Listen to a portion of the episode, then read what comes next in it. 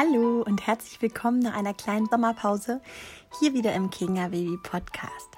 Und heute geht es sofort los mit einem sehr aktuellen und ja auch brisanten Thema. Vielleicht hast du mitbekommen, dass ich mit meinem dritten Baby schwanger bin. Und diesmal wird es nach zwei Mädchen ein kleiner Junge, auf den wir uns sehr freuen. Und ich finde es auch beim dritten Mal alles wahnsinnig spannend. Und ähm, jetzt kann ich auch die Schwangerschaft nach dem ersten Trimester, was super anstrengend war, genießen. Mm, aber da gab es vor ein paar Wochen einen ja, unschöne Berichterstattung, die mich, wie wahrscheinlich viele andere Schwangere auch, in einfach einen kleinen Schockmoment versetzt hat. Denn in einigen Medien tauchten Schlagzeilen auf, dass Covid-19 für Schwangere riskanter ist als anfangs gedacht. Und das hat bei mir dann auch erstmal gesessen und ich war ehrlich gesagt ziemlich eingeschüchtert und habe mich echt gefragt, so wie kann ich mein Baby im Bauch schützen. Und nach der ersten Schockstarre habe ich mich dann auf die Suche gemacht nach jemandem, der mir zu diesem Thema kompetent Rede und Antwort stehen kann. Und zum Glück bin ich auf Nicola Klün aufmerksam gemacht worden.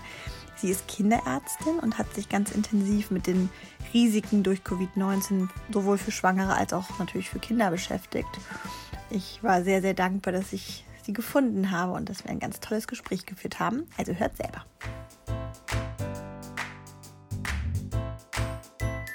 Ich freue mich riesig, die liebe Dr. Nicola Klün hier zu haben in meinem Podcast. Denn ähm, Nicola ist Ärztin und ähm, hat sich ja sehr intensiv mit dem Thema Corona und die Gefahren durch Corona und die Einschätzung dieser Gefahren auseinandergesetzt und ähm, ist heute einfach der ideale Gesprächspartner zu genau diesem Thema, was uns ja alle sehr ja, beunruhigt. Und daher vielen Dank, liebe Nicola, dass du da bist. Und ich würde mich riesig freuen, wenn du dich einmal selber ein bisschen vorstellst und von dir erzählst. Ja, hallo Victoria. Erstmal vielen Dank für die Einladung in deinem Podcast. Ich freue mich sehr. Ähm, genau, für diejenigen, die mich nicht kennen, ich bin Nicola. Ich bin Ärztin, arbeite in der Kindermedizin und bin in der Weiterbildung zur Kinderpsychotherapeutin. Also ich mache quasi die medizinische und die psychotherapeutische Seite. Und ich ähm, habe einen Blog, ähm, Kinderleib und Seele, der sich mit Kindergesundheit beschäftigt oder Kindermedizin. Und da ging es in letzter Zeit natürlich auch viel um Corona. Ja, und ähm, das Tolle ist, du bist ja im Grunde hm, sehr natürlich spezifisch auf Kinder und Neugeborene und in diesem Bereich. Aber bei dir habe ich auch immer das Gefühl, so du bist für, für auch für Schwangere eine gute Ansprechpartnerin, weil ähm, natürlich da ja schon das Ganze beginnt. Ne? Jetzt bin ich ja selber auch schwanger und als dann letztens in den Medien es losging mit, äh, es ist doch viel gefährlicher, als man dachte und wir sind jetzt absolute Risikopatienten da wurde mir doch sehr mulmig. Und da ähm, habe ich dich dann ja auch das erste Mal kontaktiert und gesagt, so bitte, bitte gib mir, gib meinen Hörern eine Einschätzung der Lage, der Situation und ähm, wie siehst du das Ganze, gerade jetzt speziell für äh, Schwangere? Ja, Victoria, das kann ich total verstehen, dass man sich da Gedanken macht als Schwangere. Und ich habe auch in den letzten Wochen und Monaten natürlich viele Nachrichten von Schwangeren bekommen, die verunsichert sind, weil mhm. neulich, weil ständig neue Meldungen kommen und letztendlich, wie ich das sehe, ist leider genauso wie die Datenlage ist. Und da muss man sagen, die Datenlage ist insgesamt ziemlich dünn. Wir haben jetzt mittlerweile ähm, mehr und mehr Studien, die sich, also es geht ja jetzt schon auch neun Monate der, mhm. des Coronavirus, und wir haben mehr und mehr Studien, die sich mit Früh- und auch mit der Spätschwangerschaft beschäftigen. Ein bisschen das Problem daran ist, dass sich die Studienergebnisse zum Teil widersprechen. Und das, wieder, das heißt, es widersprechen sich auch die Aussagen in den verschiedenen Ländern, je nachdem, was für Studienergebnisse das Land hervorgebracht hat. Und es gibt Länder, in denen Schwangere als Risikopatienten eingestuft werden. Und es gibt Länder, da werden Schwangere nicht als Risikopatienten eingestuft. Ähm, wir können da gerne gleich mal genauer eingehen, was Risiko ist oder was, mhm. Was, quasi in der Schwangerschaft ein Problem sein könnte, was kein Problem ist und was gut klappt und was nicht so gut klappt. Aber letztendlich muss man sagen, also so eine ganz gute Einschätzung kann ich dir leider nicht geben, weil diese Daten, die wir haben und die Studien, die wir haben, sich alle nicht so ganz einig sind bis jetzt. Heftig, also sogar widersprechen. Die widersprechen sich zum Teil. Ja, also es mhm. gibt zum Beispiel ähm, einige Studien, auch die hier in Deutschland durchgeführt worden sind oder in Europa, ähm, wo noch bis im Juni, Juli ganz stark die Rede davon war, dass die Schwangeren ähm, milde Infektionen haben und dass die Schwangeren auf keinen Fall in eine Risikogruppe fallen würden. Jetzt gibt es andere Studien aus den USA. Man muss aber sagen, es sind zum Teil auch wieder Studien mit kleinen Gruppen, nicht so vielen Teilnehmern ähm, wo man doch gesehen hat, dass die Schwangeren eher dazu neigen, auf einer Intensivstation zum Beispiel zu landen, wenn sie die Infektion haben und eher beatmet werden als nicht schwangere Frauen. Okay. Diese Studien sind aber alle klein und haben alle so ein bisschen, sagen die Autoren auch immer selber, kleine Fehler. Also deswegen ist mhm. es schwer zu sagen. Die Tendenz geht dahin zu sagen, dass die Schwangeren also auf keinen Fall häufiger sterben als nicht schwangere Frauen im gleichen Alter aber dass die Schwangeren wohl schon eher, also da ist jetzt eine Tendenz dahin, eher eine intensivmedizinische Behandlung nötig haben als nicht schwangere Frauen. Mhm. Vor allem auch, wenn sie andere Risikofaktoren aufweisen. Also wenn da noch andere Erkrankungen dabei sind, wie zum ja, Beispiel Diabetes oder so. Ja, ja. Das finde ich auch so ein bisschen schwierig dann zu differenzieren, ne? weil die Schwangeren hatten die jetzt Vorerkrankungen ne? und sind die darum dann intensivpflichtiger. Ähm, was ist denn eigentlich die Definition im Bezug zu Corona äh, für Risikopatient? Also mit Risikopatienten meint man all diejenigen Patienten, von denen wir bis jetzt wissen, dass sie von diesem, von dem Virus stärker erkranken. Also dass sie eher intensivpflichtig werden und eher eine Beatmung brauchen. Und jeder Patient, der einmal beatmet ist, hat auch jetzt die Schwangere nicht, aber hat auch ein bisschen höheres Sterblichkeitsrisiko. Mhm. Und das ist so eine Gruppe aus Menschen, die älter sind, Menschen, die Vorerkrankungen haben, Menschen, die immunschwach sind und fraglich Schwangere. Mhm. Okay. Mhm. Also irgendwie gehören wir da in manchen Studien schon dazu. Genau. Aber es gibt auch Studien, die sagen so kein erhöhtes, also keine Risikopatienten. Ja. Das ist jetzt die Definition, ne? Risikopatient oder nicht Risikopatient. Ja, genau. Also durch die Schwangerschaft. Ein Punkt, der jetzt auch in Deutschland bestätigt worden ist, wo die Schwangeren auf jeden Fall ein bisschen erhöhtes Risiko haben, ist, dass man ja, das wissen, glaube ich, die, die meisten Schwangeren, man hat ja in der Schwangerschaft ein erhöhtes Thromboserisiko, also ein erhöhtes Risiko, Blutgerinnsel zu entwickeln. Mhm. Ähm, und das Coronavirus macht auch Blutgerinnsel. Und wenn jetzt beides zusammenkommt, also wenn man schwanger ist plus ähm, sich mit ähm, Covid-19 infiziert hat, dann steigt natürlich die Thrombosegefahr stärker an als bei einer Frau, die nicht schwanger ist. Also das ist zum Beispiel was, was wir ganz, ja.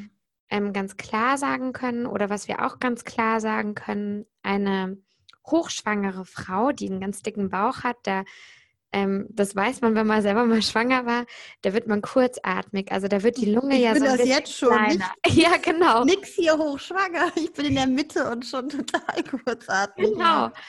Genau, und das kennt man. Und dann kann man sich mhm. natürlich vorstellen, wenn man jetzt mit einem Virus erkrankt, der gerne auf die Lunge geht mhm. und ein ah. Sauerstoffproblem macht, dass Ach, es für eine Schwangere ein größeres Problem ist, weil die eh schon knapper ist und die natürlich auch ihr Baby mit versorgt. Also sie braucht ja auch mehr Sauerstoff als eine Frau, die nicht schwanger ist. Ah, okay. Und darum liegt es auch daran, dass man dann häufiger beatmet wird?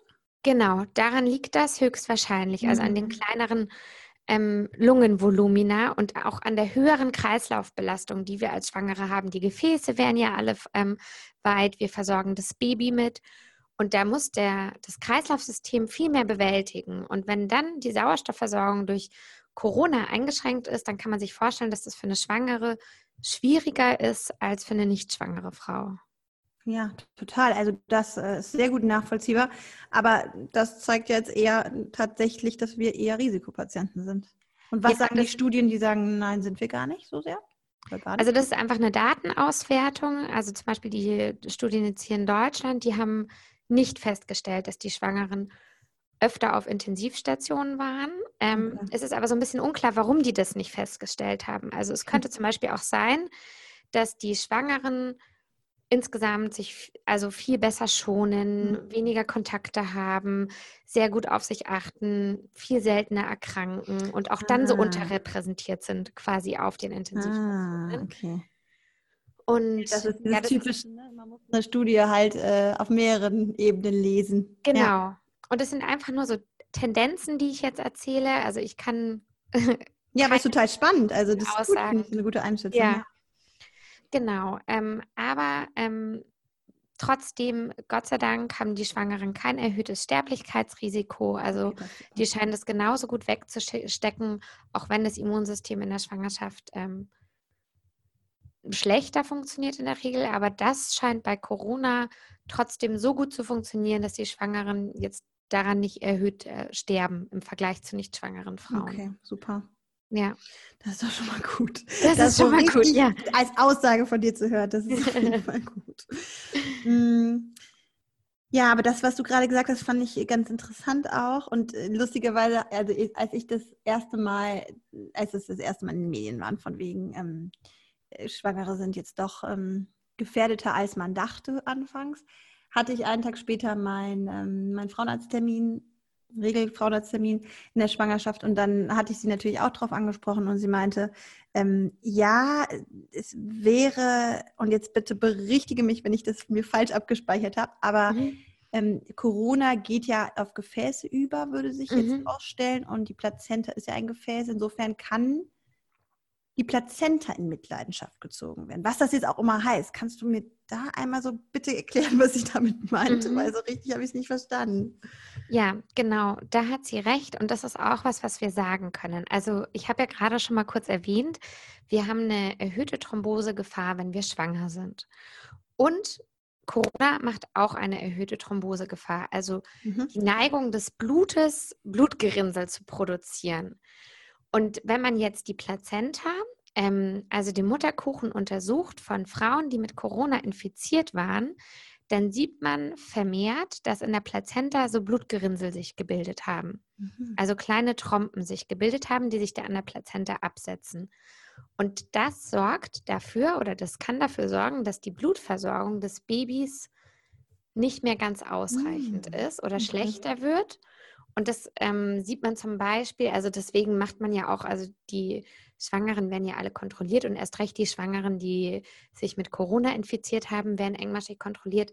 Das sieht man im Ultraschall, man sieht es auch daran, also da wird immer, die Blutflüsse werden gemessen und man sieht ja auch, ob das Baby gut wächst. Ja. Und wenn das Baby aber nicht mehr gut wächst, dann muss man sich überlegen, liegt das vielleicht daran, dass es nicht mehr gut versorgt ist? Und da kann ein Grund dafür sein, dass es Blutgerinnsel in der Plazenta ah. gibt und das kann Corona verursachen. Das ah, ist das, glaube ich, was deine okay. Frauenärztin okay, meinte. Ja. Mhm. ja. Okay, danke. Ja, das, das ist einsichtig. Und, ähm, und genau, und das, was du jetzt gerade auch gesagt hast, hatte sie nämlich auch gesagt, dieses, ähm, dass die, dass viele Schwangere ja von Grund auf einfach vorsichtiger sind, weil sie ähm, ja, natürlich einmal in der, der, Situation mit Corona geschuldet, aber einfach, dass man sich auch ein bisschen mehr auf sich aufpasst. Ne? Und das merke ich ja auch so, auch in der dritten Schwangerschaft. Ich habe, man vergisst das ja irgendwie so ein bisschen, aber auf einmal schützt man so den Bauch unbewusst die ganze Zeit und denkt so irgendwie, denkt halt anders. Ne? Und das ist, also so zum Beispiel ähm, aufpassen, mein Bauch ist ein bisschen dicker, darum muss ich da ein bisschen mehr Platz lassen und so. Und das übertragen auf die Situation gerade mit diesen Abstandsregeln und so, da sind wir vielleicht so ein bisschen noch vorsichtiger. Und äh, da, dass das ähm, uns vielleicht so einfach dadurch auch ein bisschen mehr schützt. Aber was heißt das konkret? Das wäre jetzt so meine Frage. Was würdest du raten, außer dieses intuitive Schützen? Wie können wir uns denn ähm, wie können wir uns denn noch ein bisschen mehr schützen mhm. vor Covid? Boah, Victoria, das ist eine ganz schön schwere Frage, weil mhm. ich finde, das ist, ähm, ich glaube, das muss jede für sich so ein bisschen individuell ähm, beantworten. Also man kann ja jetzt nur sagen, okay, es ist irgendwie eine ein bisschen unklare Datenlage, es ist nicht katastrophal, aber es kann sein, dass Schwangere stärker daran erkranken. Und da muss man, glaube ich, selber so für sich entscheiden, wie viel will ich denn jetzt auch so aufgeben? Also ich bin jetzt nicht schwanger, aber was ich jetzt zum Beispiel mache, wir treffen uns draußen, das Wetter ist noch schön, mit einem eingeschränkten Freundeskreis mit mhm. Abstand. Und ähm, sonst mache ich das, was auch empfohlen wird. Also wenn ich in, in Innenräumen bin, ziehe ich eine Maske auf und ich achte auf meine Handyhygiene und halte Abstand. Und all diese Sachen sind zu empfehlen. Ich würde jetzt aber nicht so weit gehen, dass man sich halt ganz einsperrt, weil das nächste ist ja, ja auch die Psyche, die ja auch total wichtig ist. Und eine total. Schwangerschaft ist lange. Ja. Also man muss auch irgendwie durch diesen Herbst und durch diesen Winter mit quasi einem Konzept kommen, wo man sagt, okay, damit bin ich aber auch noch happy irgendwo. Hm, absolut. Ja, ja. Und ähm, was sind vielleicht so Gefahrenquellen, die man trotzdem dann ja nochmal so ein bisschen, also du, du, hast jetzt gerade selber aus deiner Erfahrung oder deinen praktischen Umsetzungen ge yeah. gesagt, du hast so eingeschränkten Freundeskreis, das ist ja irgendwie echt schrecklich, ne? aber es gab ja auch yeah. am Anfang diese Empfehlung, man soll sich ja immer nur mit oder irgendwann gab es noch diese Empfehlung, treffen Sie sich mit ein, zwei Freunden, ja. Freunden oder so. Ne? Und das ähm, wäre dann vielleicht gar nicht dumm, das einfach auch jetzt ja. in der Schwangerschaft durchzusetzen, umzusetzen. Das wäre nicht dumm. Und ähm, dann gibt es ja immer diese Superspreader-Events, wo dann auf einmal ganz viele sich infizieren. Und wenn man diese Superspreader-Events anschaut, ja. dann waren das fast alles Events, die in Innenräumen mit vielen Leuten stattgefunden haben, wo viele Leute eine Zeit lang auf engen Raum war, wo vielleicht nicht gelüftet worden ist und die Menschen keine Maske getragen ah, haben. Ah, okay, super. Das ja, und sowas würde ich einfach vermeiden. Also ja. ich würde, heißt das, ja. Ja. Nee, sag ruhig. Ähm, ja, ich würde einfach ähm, größere Veranstaltungen, auch Partys oder ähnliches, so viel Spaß das macht, aber das ist momentan einfach mhm. nicht die Zeit dafür. Und vor allem, wenn so Dinge drinnen stattfinden ja. oder wenn man ähm, in Situationen ist, wo man selber den Abstand nicht mehr gut halten kann, sondern das von anderen Leuten beeinflusst wird. Also ich die mhm. Situation nicht mehr steuern kann. Ja. Das sind so Sachen, die würde ich als Schwangere vermeiden, die meide ich aber auch als Nicht-Schwangere, weil ich auch als Nicht-Schwangere das nicht bekommen möchte. Ja, ja. absolut. Ähm, Stichwort Familienfeier, ne? das ist dann wahrscheinlich auch sowas, wo man irgendwie denkt, so, naja, ist ja nur Familie, ja. Äh, da wägt man sich irgendwie in Sicherheit und ähm, darf dann einfach nochmal vielleicht nochmal drüber nachdenken, ist es jetzt wirklich notwendig? Ja. Ja, ich weiß, das ist ganz schön schwer und das erfordert super viel Disziplin und das ist auch traurig und ich will das überhaupt nicht schönreden. Aber ich glaube, gerade in der Schwangerschaft und vor allem jetzt, wenn der Herbst und Winter kommt, im Sommer war das ja noch viel leichter, jetzt wo wir draußen sein konnten. Ja, Aber stimmt. wenn wir drinnen sind, ist es einfach super wichtig, dann auch den Abstand zu halten und so größere Veranstaltungen, Familie hin oder her, einfach zu vermeiden. Ja, gut. Gut, dass du das ja. auch so klar sagst. Manchmal hilft das ja einfach, ne, wirklich so ein, ja klar, jeder entscheidet das selber, aber ja. genau in so einer Situation hilft es mir unglaublich, wenn ich wirklich so schon eine klare Empfehlung höre. Daher, ja, finde ich super. Und sag mal, ich hatte ja auch ein bisschen in der Community gefragt zum Thema, äh, wer ist schwanger, wer hat gerade irgendwie so eine ähm, so eine brennende Frage. Und da hatten mir auch viele dazu was geschrieben, aber auch zu Neugeborenen, wo wir gleich nochmal ein bisschen was zu sagen wollen.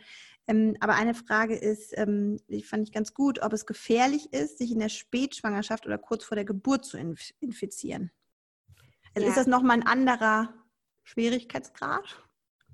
Ähm, ja, ähm, das ist natürlich noch nicht so gut, also auch noch nicht so gut zu beantworten, weil wir von den Spätschwangeren ähm, noch nicht so viele Daten haben. Also das muss ich immer einmal vorwegnehmen.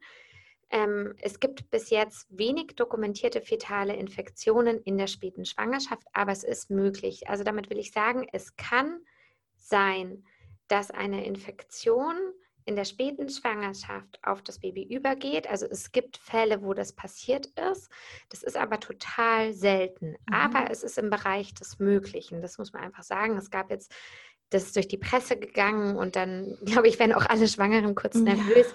Es gab diesen einen Fall in Frankreich, wo das der Fall war. Also das war die Spätschwangerschaft, die Mutter war infiziert und das Kind wurde nach der Geburt von der Mutter sofort getrennt und man hat aber, das Kind war dann auch infiziert und man hat dann in der Plazenta und auch in der Nabelschnur den Virus, das Virus nachweisen können. Also es kann aufs Baby übergehen, aber das sind die mhm. seltensten Fälle. Ähm, ich will nur damit sagen, es ist möglich. In aller Regel, also in den Fällen, die wir bis jetzt beobachtet haben, ist eine Übertragung auf das Baby in der Spätschwangerschaft oder Folgen für das Baby sehr unwahrscheinlich. Also okay. die Entwicklung scheint kaum betroffen zu sein, aber das sind, wie gesagt, auch wieder wenig Daten, aber ja. genau. Okay, aber also es gab auch Fälle, wo die Mutter Corona hatte und das Baby nicht. Ja, ein viel, also viel ah, okay, größere okay, Anzahl an Fällen. Wahnsinn. War, ähm, aber es ist möglich, dass es ja. eben über die Plazenta aufs Baby mhm. getragen okay. wird. Aber das Coronavirus ist kein Virus, was sich ähm, wie zum Beispiel Röteln super über Blut und die Plazenta auf das Baby geht. Mm. Das ist nicht so, was schon mal eine super Nachricht ist. Ja, das ist wirklich eine super Nachricht, yay. okay, cool, perfekt. Sag mal, aber nee, auch vor dem Hintergrund dachte ich mir gerade so, schon allein ähm, für die Situation zum Beispiel im Krankenhaus, ne? Wird man eigentlich standardmäßig dann auf Corona getestet, wenn man zur Geburt kommt? Also wenn man Nein. gebärt? Nee. Nein, nur wenn man Symptome hat. Ah, okay. Und dann, wenn man es hätte. Ja. Erwiesenerweise, erwiesenerweise jetzt wirklich in der Spätschwangerschaft kurz vor der Geburt bekommt. Heißt das jetzt irgendwas für die Geburt? Also werde ich dann irgendwie von den Ärzten komisch angeguckt und von der Krankenhaus, vom Krankenhauspersonal? Oder ist das, also ist das auch, also ist das irgendwie so ist man dann eine andere Schwangere? ähm, also man wird einfach Hygienemaßnahmen einhalten. Also das heißt, dass man, das Personal wird sich verkleiden, wird, wird Masken anziehen, wird vielleicht sogar so einen Schutz über dem Gesicht haben. Also da wird man vorsichtig okay. sein. Ja. Aber sonst heißt das gar nichts. Also Frauen mit einer aktiven Corona-Infektion können genauso vaginal entbinden, wie das ein Kaiserschnitt möglich Super. ist. Also wie auch immer das geplant ist. Super. Jede. Entbindungsform ist quasi gleich schön. ungefährlich fürs Baby und kann so ausgeführt werden, wie ursprünglich auch geplant.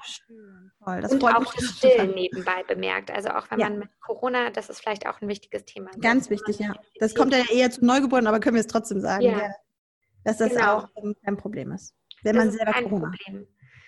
Ja, es kann, also es gibt, ähm, es wurde zwar mal der, das Virus in der Muttermilch nachgewiesen, wir wissen aber nicht, ob es da übers Baby übertragen wird. Man kann natürlich äh, bei dem engen Kontakt beim Stillen das Virus mhm. auf das Baby übertragen. Man kann Mundschutz tragen, aber das Stillen bietet eben so viele Vorteile und mhm. stärkt die Kinder im Immunsystem so stark, dass man auf jeden Fall auch als infizierte Frau gerne stillen sollte. Super. Okay.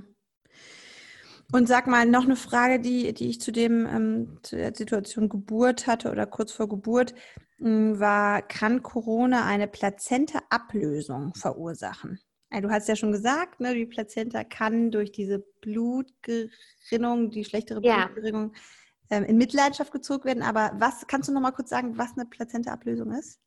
Also das ist ein richtig geburtsmedizinischer Notfall, der vorkommen kann, Gott sei Dank nicht häufig, ähm, wo das Kind Gefahr läuft, dass es nicht mehr versorgt ist durch die, durch die, ähm, durch die Blutgefäße und es ist eine, also es ist eine Katastrophe in der Geburtsmedizin. Okay. In der Regel merken das die Frauen durch eine starke Blutung. Mhm. Ähm, Corona macht das bis jetzt, also wir haben keine Hinweise darauf, dass es, dass es da eine erhöhte Wahrscheinlichkeit dafür gibt. Sehr gut. Okay. Ja, da, damit fühle ich mich jetzt eigentlich. Ähm, alle Fragen sind dann erstmal erklärt zum Thema Schwangere. Ich bin jetzt, ich gehe jetzt nochmal kurz in mich. Ja. Ob jetzt gerade, weil ich ja gerade ein von denen bin, ob da noch, aber ich, tatsächlich war das für mich jetzt am spannendsten zu hören, weil im Hinterkopf hatte ich wirklich dieses, oh Gott, was ist, weil ich zum Beispiel entbinde im Januar. Ich denke mir so, ehrlich gesagt, einer der schlechtesten Monate zum Entbinden momentan, so richtig schön im Winter. Ähm, was ist denn, wenn das kurz vorher irgendwie alles, ich meine Lockdown, spielen wir mal durch Lockdown noch mal im Januar. Ist ja nicht schlimm, weil Krankenhäuser sind ja weiter da. Ja. Und Personal ist da. Also ich, wenn ich mir jetzt auch gerade mal überlege, mein Mann hat ja auch die ganze Lockdown-Situation durchgearbeitet, natürlich.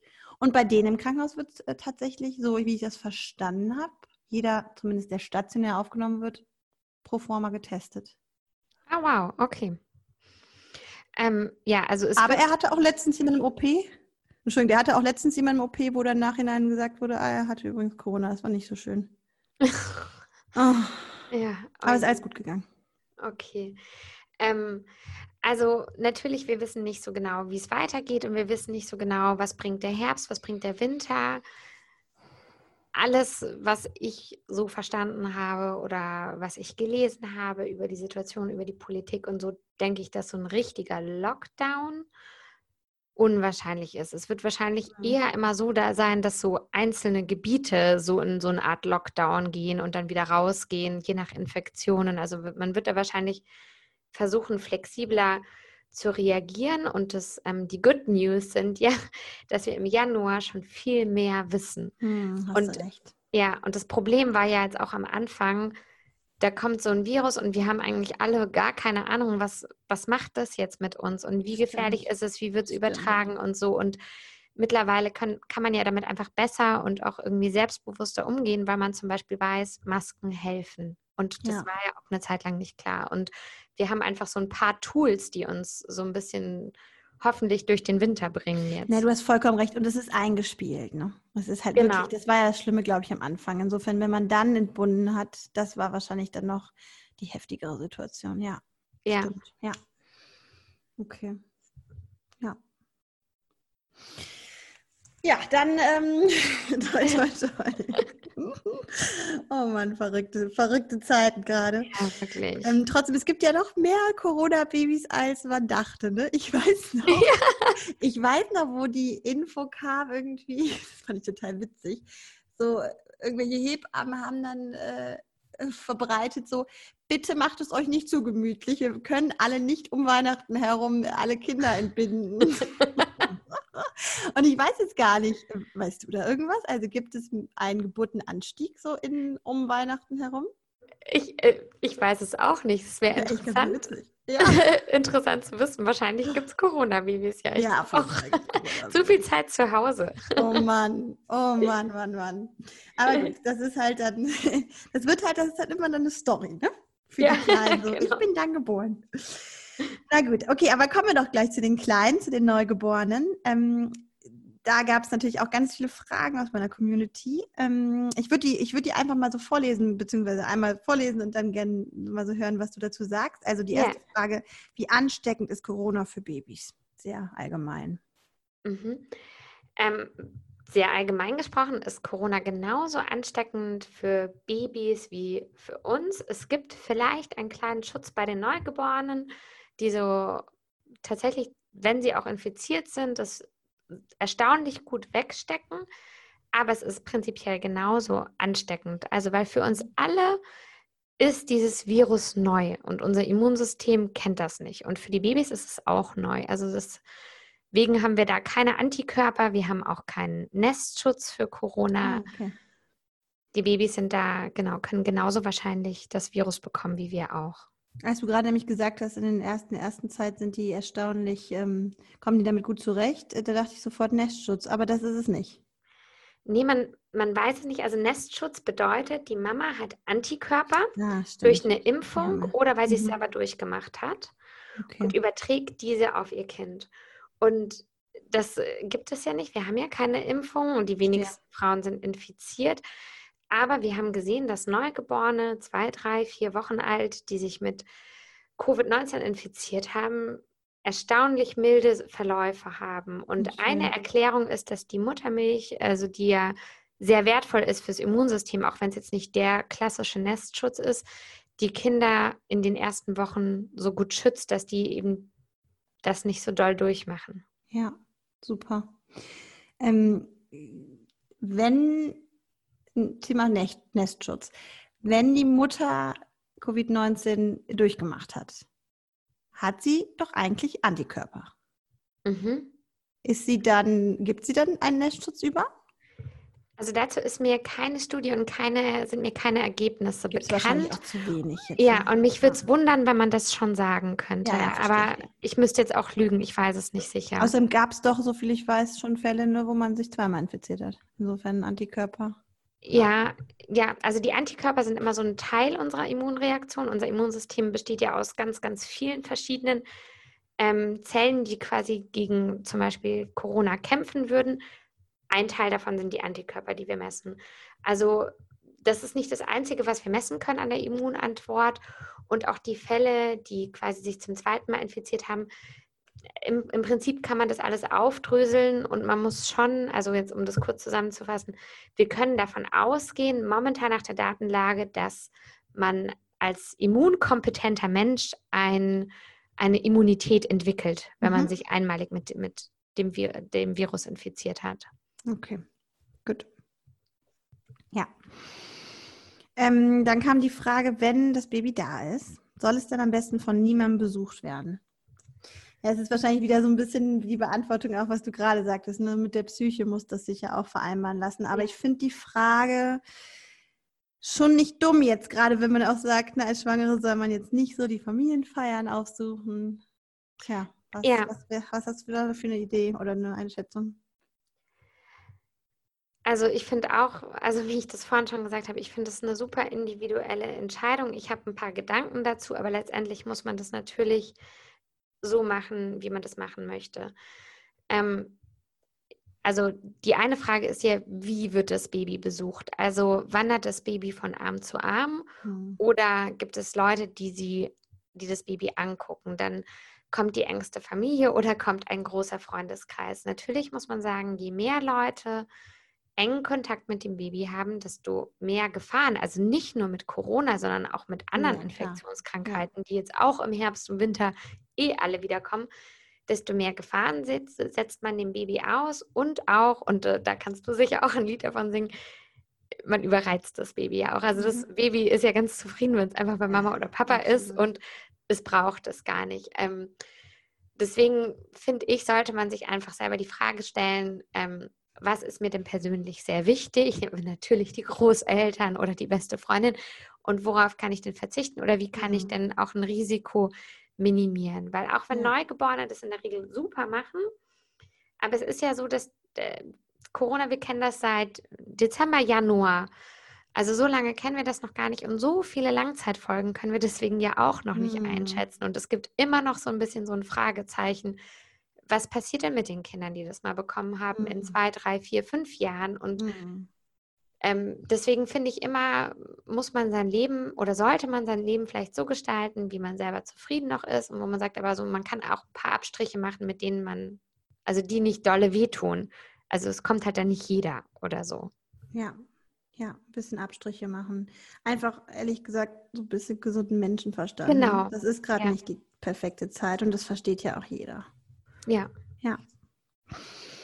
Ähm, die Frage, ob Stillen schützt, das hast du ja im Grunde schon beantwortet. Ne? Also es ist auf jeden Fall nochmal wichtiger oder toller für das Immunsystem, aber es ist jetzt kein Schutz. Aber ne, so kann genau. man das einfach. Genau. Also es, es schützt nicht, aber wir wissen eben, dass die Babys, die gestillt sind, tatsächlich mildere Verläufe haben. Also es ja. ist einfach richtig ähm, richtiger Boost fürs Immunsystem, aber wir verhindern es damit leider nicht. Ja. Dann kam die Frage, hattest du jetzt auch schon ein bisschen so angesprochen, gibt es irgendwelche Infos zu möglichen Folgeschäden bei Babys? Nicht wirklich, ne? Mhm. Bis jetzt das noch. Ja, also die Folgeschäden bei Babys sind vermutlich die gleichen Folgeschäden wie bei Kindern. Oh. Ähm, auch da muss ich auch wieder sagen, ist die Datenlage natürlich nicht sehr gut und die Studien, die wir haben, schmeißen oft viele Altersgruppen in einen Topf und Kinder sind mhm. ja nicht gleich Kinder, sondern es gibt Babys, Kleinkinder, Schulkinder, Jugendliche. Ist natürlich auch unterschiedlich, wie der Körper dann mit so einer Viruserkrankung umgeht. Aber ähm, bei Kindern, das muss, muss ich sagen, gibt es Gott sei Dank sehr vereinzelt, aber es gibt Folgeschäden, die bericht, ähm, von denen berichtet wurde, mhm. die auch mit Corona in Verbindung zu bringen sind. Und zwar tritt das bei zwei von 100.000 Kindern auf. Mhm, das ist, sag es mal einmal so für die Einschätzung. Super selten. Super ja. selten. Also da gibt es gibt's, da gibt's ja immer Kategorien. Ne? Super selten ist dann eine sehr gute Kategorie. Genau, genau. Also das ist, ähm, ist tatsächlich sehr selten. Ähm, also es gibt Studien in Europa, die eben die Kinder untersucht haben und man hat festgestellt, dass Gott sei Dank sehr wenige Kinder, aber doch Kinder Folgeschäden aufweisen. Und zwar neigen die zu so einer Multisystementzündung. Also der ganze Körper zeigt so eine überschießende Reaktion. Die Gefäße werden angegriffen Und das verläuft ganz ähnlich und das haben vielleicht manche Mamas schon gelesen, wie das Kawasaki-Syndrom. Und das ist auch so eine Entzündungsreaktion des ganzen Körpers. Mhm. Und das, das ist, ist eine Autoimmun, das klingt irgendwie für mich so ein bisschen Autoimmun. Wir wissen die Ursachen nicht so richtig. Wir wissen nur, es, die Kinder sind an Corona erkrankt und später passiert das. Also vermutlich hat das schon viel mit dem Immunsystem zu tun. Mhm. Ja, und das ist, es ist selten, aber das ist eine der Folgeschäden, von denen wir bis jetzt wissen bei Kindern und da fallen Babys auch mit rein. Hm.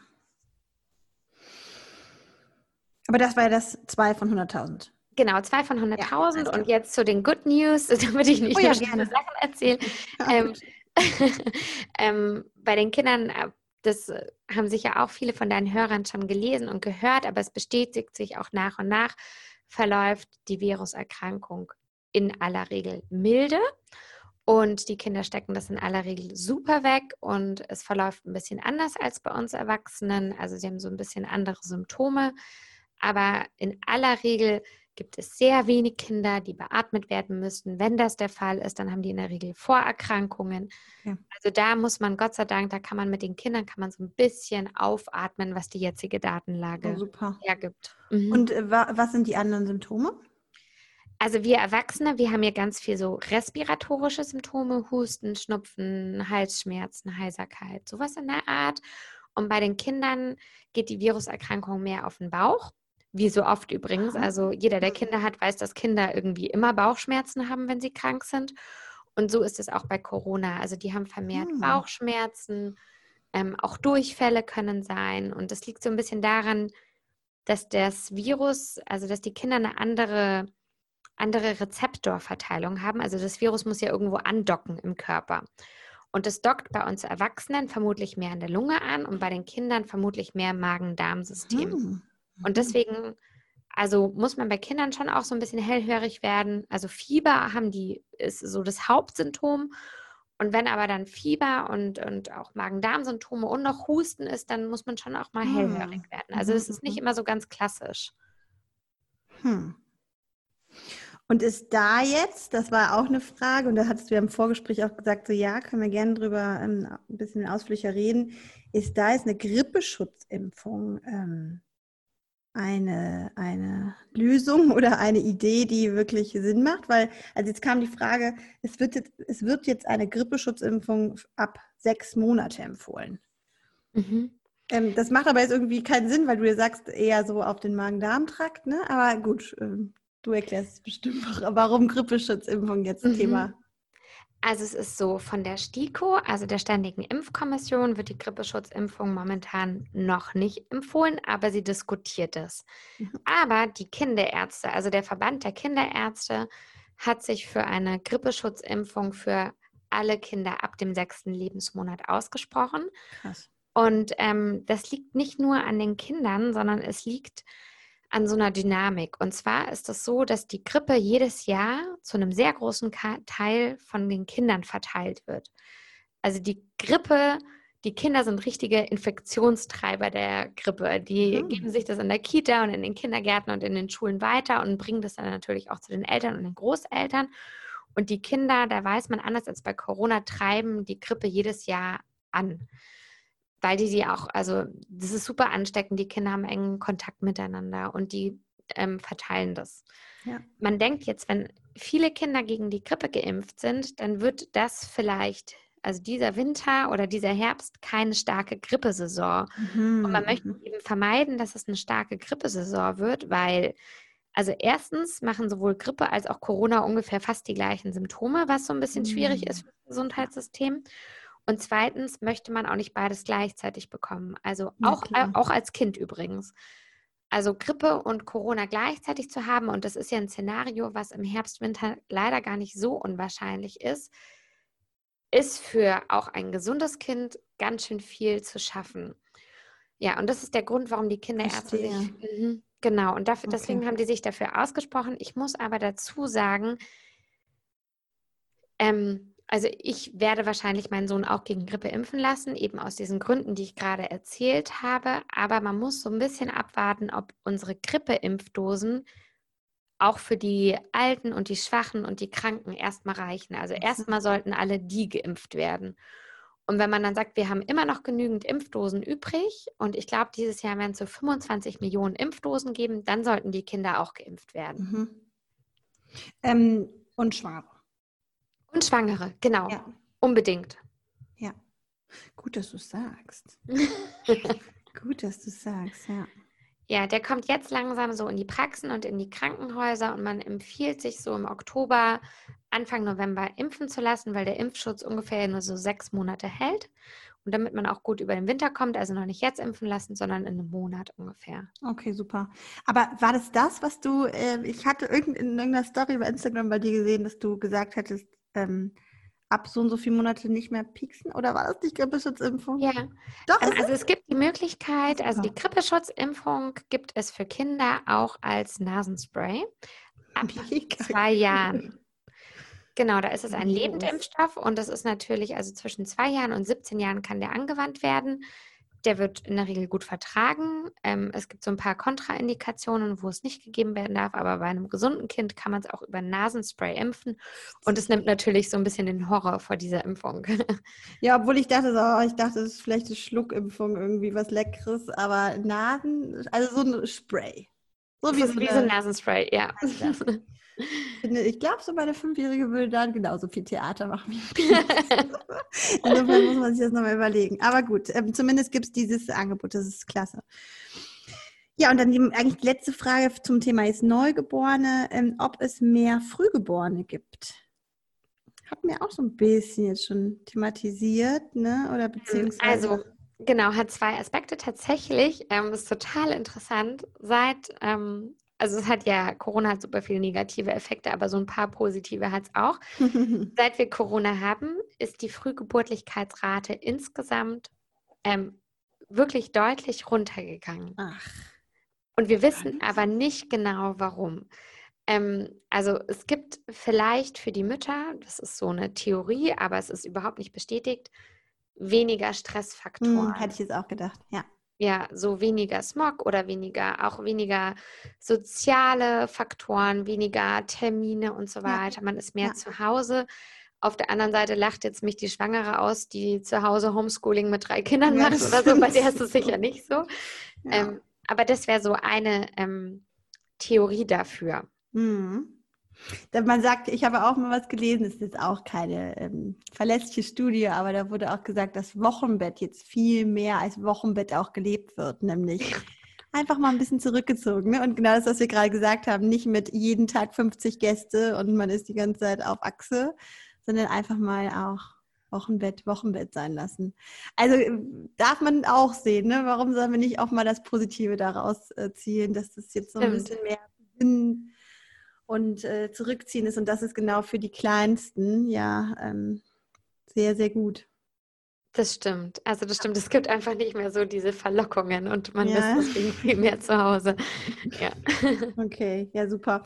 Und sag doch noch mal kurz vielleicht zum Abschluss, ähm, da du ja auch ähm, da du ja auch mit Kindern arbeitest, ne? Also du bist jetzt nicht, äh, du bist ja primär als Kinderärztin dann auch für die Älteren, ab wo würdest du sagen, ist, ähm, also ab sechs müssen die ja die Maske tragen, nicht wahr?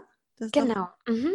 Ist das, ist das jetzt irgendwie so eine Frage, die gerade so hochkam bei mir, als du auch gesagt hast, so ja, ähm, wenn die, wenn Besuch dann kommt, natürlich sollte man Maske anziehen und so weiter bei den Kleinen, aber irgendwie, ich glaube, das haben viele Eltern, dieses, diese armen Kinder, die nur noch Leute mit Masken sehen. Ist da irgendwas Hast du so die Erfahrung aus deiner Praxis, dass das sich auf die Psyche irgendwie auswirkt? Ich finde, mich hat das tatsächlich am Anfang so mitgenommen, dieses Bild dieser Maskenträger überall.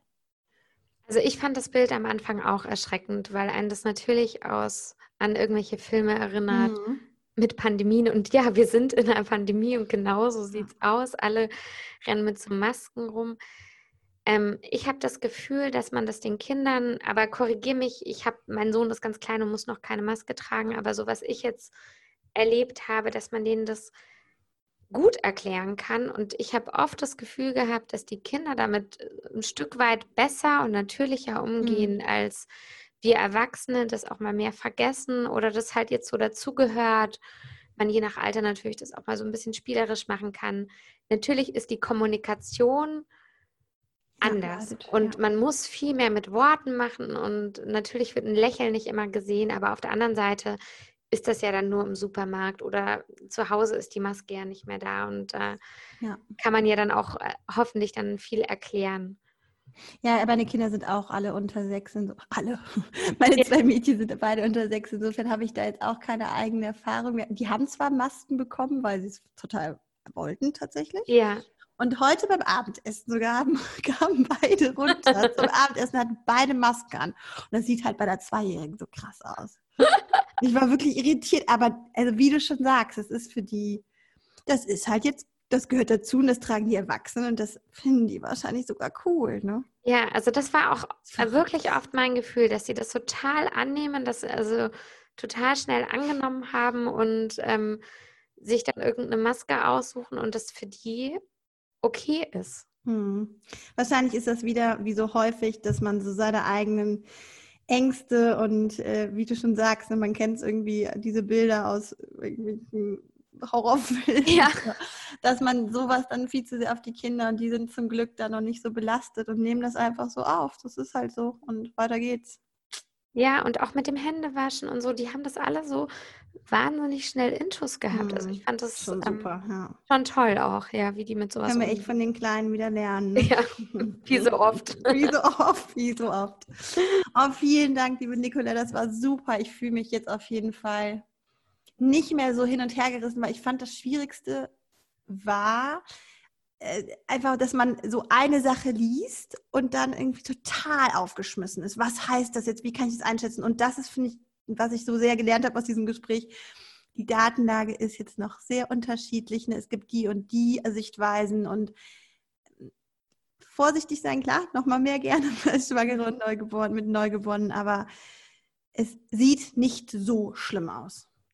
Ja, ich glaube, so kann man zusammenfassen. zusammenfassen. Und ähm, ja, genau. Also ich glaube, man muss sich als Schwangere nicht, nicht sehr viel mehr verrückt machen, als man das sonst auch machen müsste mit dieser irgendwie ganz unbekannten Situation, in der ja. wir jetzt alle sind. Okay, super. Vielen, vielen, vielen Dank. Ja, vielen Dank für die Einladung. Schön, dass ich dabei sein konnte. Also ich muss sagen, mir ging es nach diesem Interview schlagartig besser, weil ich einfach verstanden habe, auf was ich jetzt vermehrt aufpassen muss und weil ja die Faktenlage auch wirklich wenig, wenig dramatischer ist, als es manche Mainstream-Medien es im Anfang verbreitet haben. Und ich hoffe, auch auf dich hat dieses Interview einen ähnlichen Effekt gehabt und du kannst jetzt ein bisschen aufatmen und hast einfach so eine ganz gute Einschätzung der Situation. Es sind schon verrückte Zeiten, in denen wir gerade leben, aber wir machen das Beste draus und vor allem die Zeit ist auf unserer Seite. Die Forschung, die Medizin, alle arbeiten so sehr an einer Verbesserung der Situation und vor allem das, was Nicola ja auch im Interview gesagt hat, es ist alles so gut schon eingespielt. Das erlebe ich auch bei meinem Mann, der im Krankenhaus arbeitet. Da ist einfach schon eine Routine eingekehrt. Natürlich jetzt nach so vielen Wochen und Monaten in diesem Corona-Wahnsinn. Also pass weiterhin auf dich auf und auf deinen Liebsten. Und wir hören uns in zwei Wochen wieder zur nächsten Folge. Dann wieder mit einem Babyschlafthema. Ich freue mich drauf. Tschüss.